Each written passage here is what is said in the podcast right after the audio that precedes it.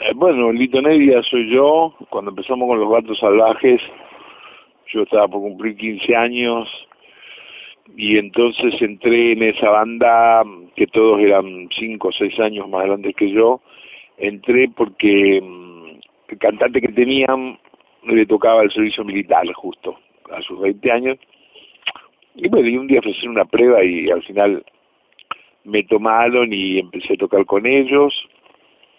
eh, era una época que estaba llena de, grupos y de músicos, como siempre sucede con Rosario, y había mm, un montón de lugares de,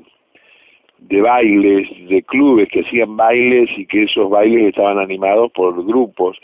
No se usaba esto de, de que se usa ahora con grabaciones y ese tipo de cosas, sino que el, la gente asistía y bailaba con los grupos que animaban esa noche, así que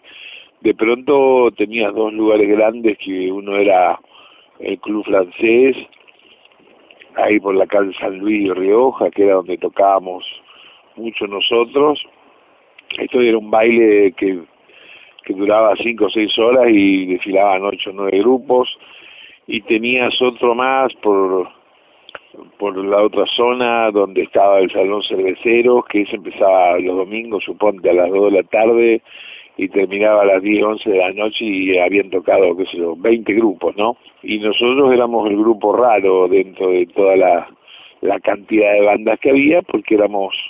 los únicos, los primeros que hacíamos canciones nuestras bueno, nosotros tocábamos porque nos, encantaba y nos sentíamos con el alma, pero al tocar hacia la gente era como, como una función que cumplías de animación. La gente bailaba y te, a veces te aplaudía alguien un poquito así. Después cuando pasó el tiempo, con este grupo, los bandos salvajes, comenzamos a tener un, un grupete de fanáticos así que iban a los lugares que tocábamos y y que bueno y que eh, hacían claque cuando empezábamos a tocar y, aplaudían pero pero el resto de la gente que estaba bailando no te daban ni cinco de, de bolilla. Conseguimos una prueba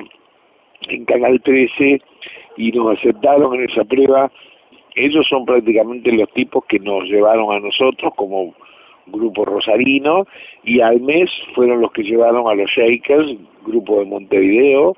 porque esto es antes que los gatos, años 65, 66 en adelante cambió en todos lados, porque el éxito que tuvimos al salir fue muy grande y bueno, cuando cuando un artista después empieza a tener gran éxito y,